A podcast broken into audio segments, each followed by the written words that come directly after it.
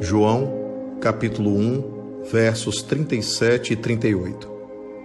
Ouvindo-o dizer isso, os dois discípulos seguiram a Jesus. Voltando-se, vendo Jesus que os dois o seguiam, perguntou-lhes: O que vocês querem?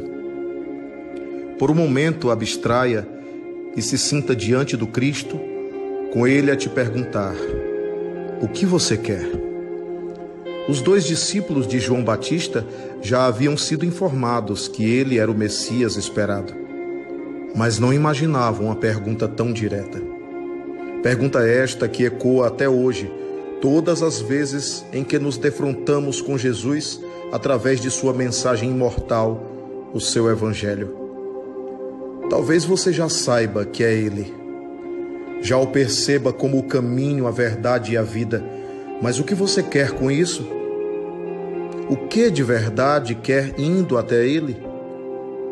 Ainda hoje, há bastante inconsistência dos passos religiosos e inconsciência no impulso em abordar o Rabi. Sobre a terra, inúmeras agremiações lotam de adeptos capazes de seguir cegamente, porém, sem saberem responder a Jesus o propósito disso. Seguem porque outros seguem. Seguem por status. Seguem por conveniência. Seguem por interesses outros. Seguem para satisfazerem uma opinião pública por mera convenção social ou fanatismo vazio.